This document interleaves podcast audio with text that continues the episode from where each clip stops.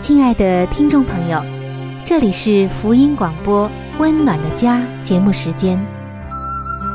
家是沙漠里的绿洲，是生活中的避风港。家是人生的驿站，家也是每个家庭成员的心理诊所。听众朋友，您拥有一个温暖的家吗？放眼当今的家庭。充满着各样的困惑、失落和矛盾。青少年的吸毒和不道德的行为，让人觉得十分的惊奇。离婚和家庭暴力的行为也已经十分的普遍。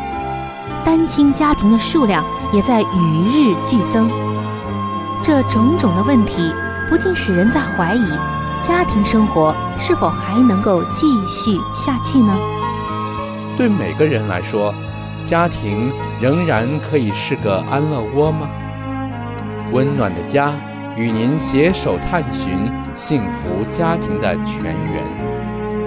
温暖的家，带您进入关怀与爱的时间。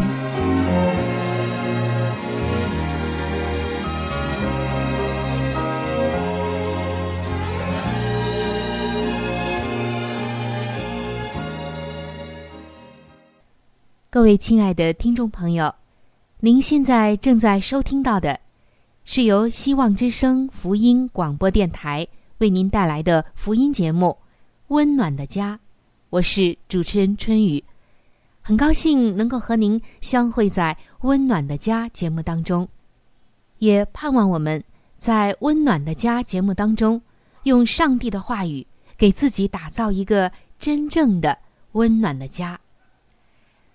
听众朋友，在上一期的节目当中，我们说到，夫妻之间有问题并不可怕，只要有心追求成长，只要两个人都愿意一心求和睦，有心追求成长，那么再大的问题都能克服。所以说，乐于追求成长的夫妇，他们总是能够克服婚姻各个阶段的。各种的问题，在圣经当中，上帝也告诉我们，要我们彼此以恩慈相待，一心追求和睦，而不是高抬自我。夫妻二人如果只想着自己的委屈或伤害以及不满，或者是想出来的对对方的一些不满，只强调自己的感受，那么就会高抬自我。一个不再高抬自我，而愿意有心追求成长的婚姻，它总是会不断的向前的，总是会越来越成熟，蒙上帝赐福的。而且，听众朋友，我们要明白一点，就是两人相处必有冲突，你说是吗？其实有时候我们自己跟自己啊，还有一些矛盾和斗争呢，何况两个人相处呢？在上一期的节目中，我们也说到，有心追求成长的夫妻，他们中间会有一些什么样的特质？我们列举了好多点，而这些特质都显示出，一个人对于他人的自由与真实面能够兼容并接纳，展现出爱和负责的风度。在我们继续的往下分享之前。建议你和配偶先来一同的审视一下你们的进程，仔细的来看一看每个人改进的空间都在哪里，并相信这些方面仍然值得有努力的地方。只要你们两个人愿意敞开，就一定能够彼此坦诚、彼此帮助，在婚姻中经历爱情和自由。任何事物都有界限和分寸，婚姻也是如此。只要你们夫妻两人立好婚姻的界限，其实就是一种责任和所有权。那么，在发生冲突的时候，就只需要对事不对人，这一点就够叫人安慰了。而这个界限绝对不是为了分开，而是为了更好的和睦相处。还有就是，我们要认识到一点：问题的本身并不是坏事。夫妻二人有冲突是很正常的。假如说你们从来都没有发生过冲突，就要小心，是否一方啊已经缺席了。什么叫缺席呢？就是已经走远了。我们一定要记得，两人相处必然有冲突，这只是意味着两件互相抵触的观点相遇，协调的过程啊才是重头戏呢。无论是什么样的冲突，我们都是幸运的。为什么幸运呢？因为我们幸运的就是圣经。也就是上帝用他的话一再的指引着我们的解决之道。接下来，我们就来一起看一看圣经当中给我们提供的解决之道。第一个解决之道呢，就是观察。听众朋友，如果你在一个婚姻当中，那么很可能你无法克服看不出来的问题。你们其中一方必须先注意到问题或者冲突，观察一下是怎么回事。一定要先观察，而不要急于的表态和争辩，甚至是责难。因为，在圣经当中，上帝告诉我们要快快的听，慢慢的说，也就是我们先要去听、去观察，而不是急着发表自己想说的。第二个解决之道呢，就是面对面。因为遇到了冲突，只是避而不谈，是于事无补的。正如在圣经当中保罗所说的：“我们要彼此坦诚。”他说：“你们要弃绝谎言，个人与邻舍说实话，因为我们是互为肢体。更何况在一个婚姻当中呢？”您说是吗？配偶之间更应该弃绝谎言，说诚实话，因为夫妻二人本是一体。当你面对你的配偶反映问题的时候，要用爱心说诚实话，而不是那种气话、带刺儿的话，或者是话里带话。第三个，对于夫妻之间婚姻当中冲突的解决之道，就是。为罪忧伤和道歉。如果说全部或者部分是你个人造成的问题，那么所有权在你，负起责任来。假如你觉得受伤，就和对方沟通你的感受。如果你伤害了对方，认罪并道歉，因为这是圣经所教导的。你只有按着上帝的原则去做。才能得蒙他的赐福。圣经中，上帝告诉我们：忧伤痛悔的心，上帝必不轻看。另外，受伤的一方在接受了道歉和认罪之后，表达了自己的感受呢，就需要有一颗饶恕的心，要乐于饶恕，因为夫妻的相处之道，往往不是感情的深厚，而是。乐于饶恕，您说是吗？好，我们接着来看一下第四个解决之道，那就是悔改。一旦察觉到自己的过犯，立刻悔改，许下承诺，改变态度，也改变行为。在圣经当中，上帝告诉我们说，我们总要结出悔改的果子来，与蒙召的恩相称。所以。一个人他结什么样的果子，你才能看出他的内心是怎样的。第五个解决之道呢，就是参与过程。什么意思呢？听众朋友，你会发现很多的时候，婚姻当中的问题是不会立刻消失的，改变与否取决于过程中的委身的程度。无论是专业的心理辅导。或者是其他形式的辅助渠道，贯彻始终的参与全程，也是一个很好的协助。很多时候，婚姻当中遇到了冲突，的确需要一个资深而又属灵的婚姻辅导的协助和参与。最后，我们来看一下第六个解决之道，就是重新检验。只因为你愿意面对问题，不代表永不再犯。定期的来接受辅导者的评估，同时也持续的来检验是否有其他问题产生。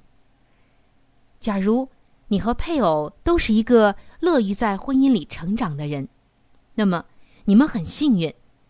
只要不断的寻求真理、自由和爱，就会如愿以偿的。正如圣经中上帝告诉我们的：“只要心意更新而变化，叫你查验什么才是上帝的良善、纯全、可喜悦的事。”不过，我们要记得哦，即使双方都愿意敞开，冲突可仍然会让人痛苦的。负面的事情会带来伤害，因此一切的沟通是需要具有几点基本的原则的。我们来听一听这些基本原则都是什么。首先，就是在你寻求对方的了解时，先去倾听。想办法来了解对方的立场，将了解配偶的需求看为你的使命。再有就是，要将心比心，以自我省察的口吻，让对方知道你在乎他的感受。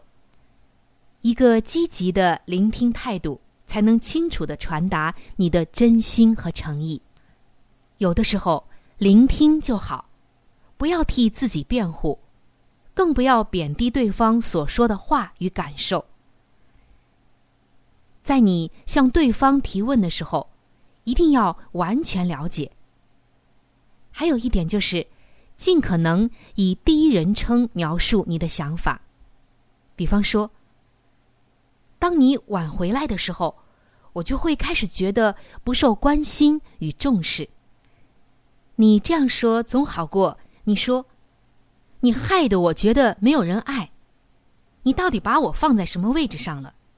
你眼里还有我没有？等等的话要好得多。因为前一种说话方式是在表达你的感受，但是后面这几种说话方式却是责备了。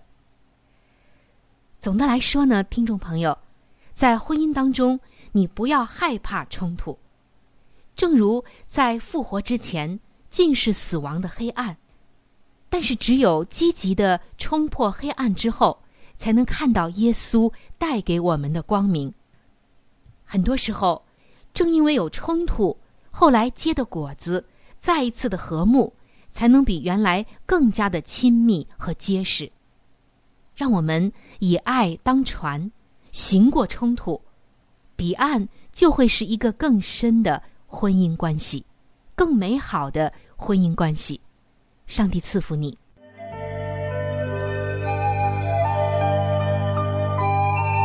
好书分享时间，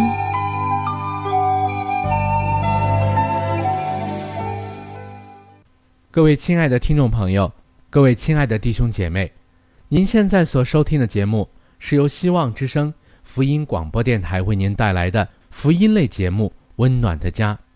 我是志鹏，现在是这个节目当中的一个小环节，叫做好书分享。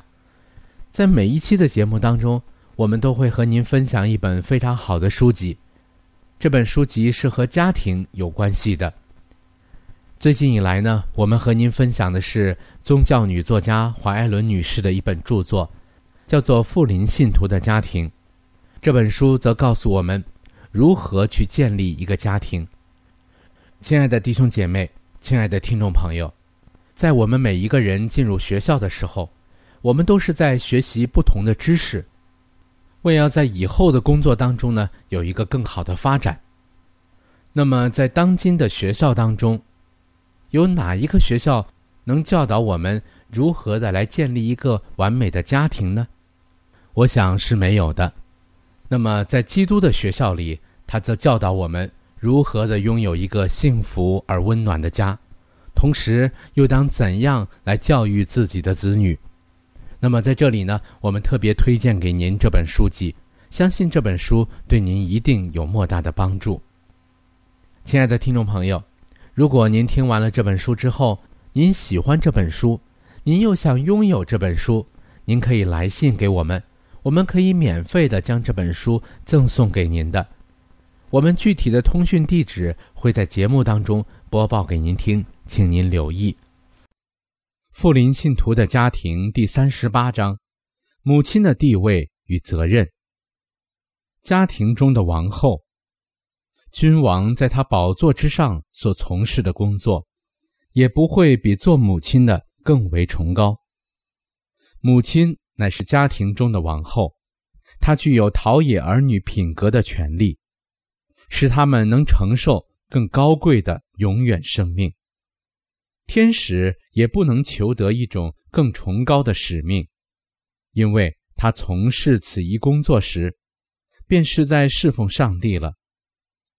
但愿他能觉察其使命的崇高品质，因而激发他的勇气；但愿他认清其工作的价值，而穿戴上帝所赐的全副军装，使他能抵御那迎合世俗标准的试探。他的工作是关乎今世与永恒的。母亲乃是家庭中的王后，儿女则是他的属民。他要以母性的尊严，敏慧的治理其家。他的感化力在家中是至高无上的。他的话就是命令。他若是基督徒，在上帝的管制之下，就必得到儿女的尊敬。要教导儿女，不可把母亲看作是伺候他们的奴隶，而是要领导并指引他们的王后。他也要律上加律，命上加命的教训他们。价值的对比，做母亲的很少赏识自己的工作，往往把自己的工作视为家中的建议，将他工作的价值估计的太低了。他日复一日，周复一周的恪尽单调的义务，看不出有什么特殊的结果。一天终了，她也说不出自己做了些什么琐事。若与丈夫所有的成就相比，她就觉得自己所做的真是微不足道。父亲志得意满的回到家中，不厌其详的。夸许他这一天内所有的成就，他在言语之间表示，现在应该由母亲来伺候他了，因为他除了照顾孩子、烹调饮食、整理家务之外，并没有做什么。他不是生意人，没有经营买卖；他不是庄稼人，没有耕田种地；他也不是技师。这样看来。他根本没有做什么使他疲劳的事，他批评、责难、颐指气使，仿佛是全地的主宰一般。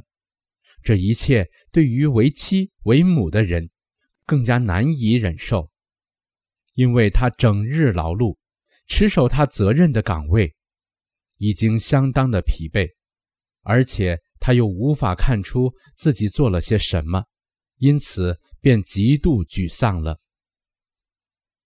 幔子若能揭开，而身为父亲和母亲的人，能以上帝的眼光来观察这一天的工作，并看出他无穷的慧眼是怎样较量他们夫妇二人的工作，那么他们对于上天的启示就必惊奇不已了。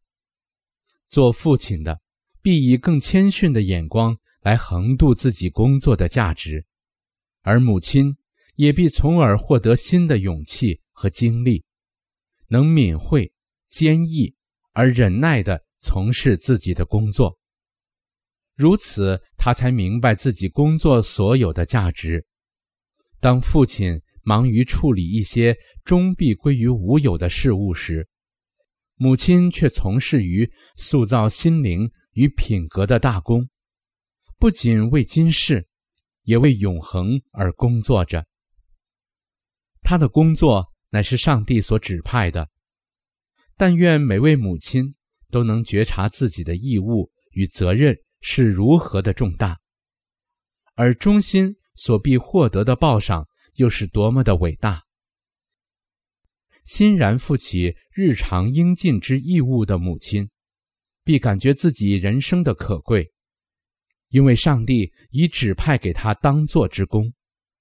在这项工作中，他不必使自己的心智趋于萎缩，或使自己的才智变为薄弱。母亲的工作原是上帝所指派给他的，是要遵照主的训诲和警戒教养自己的儿女。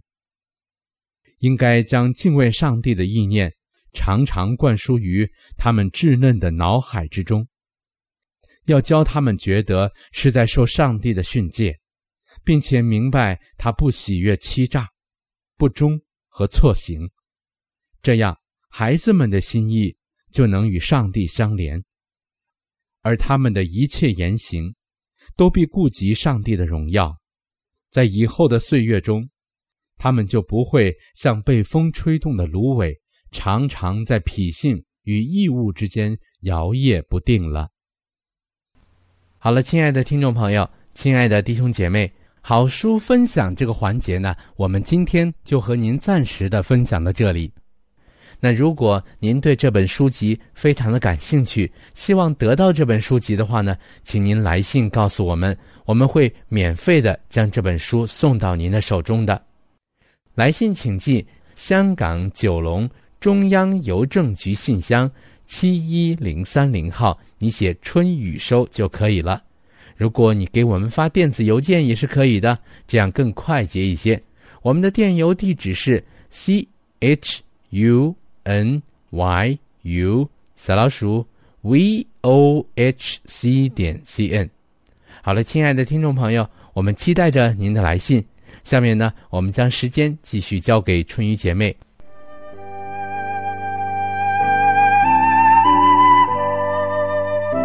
贴心小管家，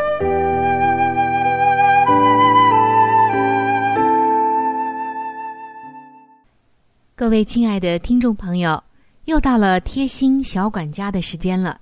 主持人春雨正在这里恭候着您的光临。今天我们来看一看。干枣的挑选方法。大家知道，干枣是由鲜枣经过晾晒加工而制成的。干枣会更加的方便储存，用它煲粥、煲汤，有很多的滋补的功效。那么我们在挑选干枣的时候，应该怎样的来挑到好的干枣呢？记住三个方法，您就能挑选到好的干枣了。这三个方法就是：看色泽、观果形以及检验干湿度。首先，我们来看一下这个看色泽。干枣应该是紫红色的，有光泽，皮上的皱纹少而且浅，不掉皮屑。如果皮色不鲜亮、无光泽，或者是呈现那种很深的暗红色。表色还有一些微霜，有软烂、硬斑等等的现象呢。这样的红枣啊，就是次品了。这就是看色泽。接下来就是观果形了。观察这个枣的果形，枣的果形要完整，颗粒均匀，没有损伤和霉烂的，就是优良品。在从外观上观察这个干枣的时候，要注意它枣蒂的部分。如果有虫眼，还有咖啡色粉末的，这种干枣就是次品了，不要购买。最后就是检验干湿度。枣的干湿度与质量可是密切相关的。检验的方法就是，用手捏红枣的时候，松开时枣能复原。手感也比较结实的，这种的质量呢，就是比较好的。如果外表又湿又软，表面反潮，极易变形，而且味苦涩、核又大，这样的红枣呢，就是次品了。好的，听众朋友，掌握了看色泽、观果形以及检验干湿度，您就能够挑选到好的，也让你满意的干枣了。今天的贴心小管家就到这儿。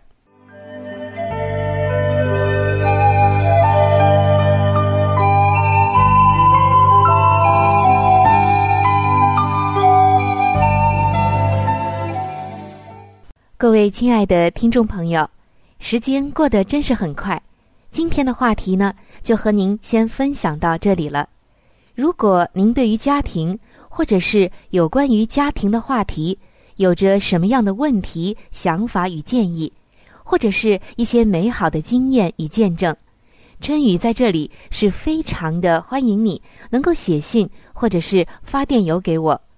那如果你在家庭方面遇到一些问题，或者遇到一些难处，我们也是非常的希望能够成为你最知心的朋友。你可以来信告诉我们你心中的问题、困惑与烦恼，我们会尽我们的所能帮助到你。另外，在我们这里也为您准备了一些与家庭有关的资料，是可以免费的赠送给您的。如果您有需要，那么，拿起你的笔，或者是发电邮，赶快和我联系吧。您将会得到这些美好的礼物。那如果您是要写信，来信请寄香港九龙中央邮政局信箱七一零三零号。来信请寄香港九龙中央邮政局信箱七一零三零号，春雨收就可以了。春是春天的春，雨是雨水的雨。我再说一遍，春是春天的春，雨是雨水的雨。那如果您是用电子邮件的话，请记我的电子邮箱，我的邮箱是 c h u n y u，就是春雨的汉语拼音。接下来是小老鼠 v。o h c 点 c n，我再重复一遍，我的邮箱是 c h u n y u，也就是春雨的汉语拼音。接下来呢是小老鼠 v o h c 点 c n，还有就是，如果您有话想和志鹏说，也可以通过我转交给志鹏。好的，最后非常的欢迎你能够来信或者是上网和我们联系。本期的节目就到这里了，下期节目我们再会。愿上帝赐给您一个温暖的家。